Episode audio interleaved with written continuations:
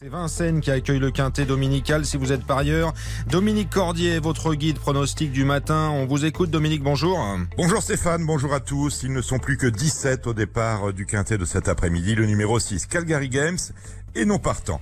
C'est une belle course qui nous est proposée en guise de quintet sur l'hippodrome de Vincennes, le prix de Belgique, autrement dit la sixième qualificative des prix d'Amérique Récise The Turf. Mon favori porte le numéro 2, s'appelle Orsi Dream, lui est déjà qualifié pour le euh, prix d'Amérique qui aura lieu dans 15 jours. Il s'est imposé en effet dans le prix euh, Ténor de Beaune et en toute logique puisqu'il reste sur trois victoires, il devrait une nouvelle fois faire sa course et disputer euh, l'arrivée de ce prix de Belgique. On le place en tête ce numéro 2 Orsi Dream devant le 13 Hookerberry, le 7 Le 18 Delia du Pomereux, le 15 Onec, le 12 Italiano Vero et enfin le 3 Beats, ce qui en chiffres nous donne le 2, le 13, le 7, le 18, le 15, le 12 et le 3.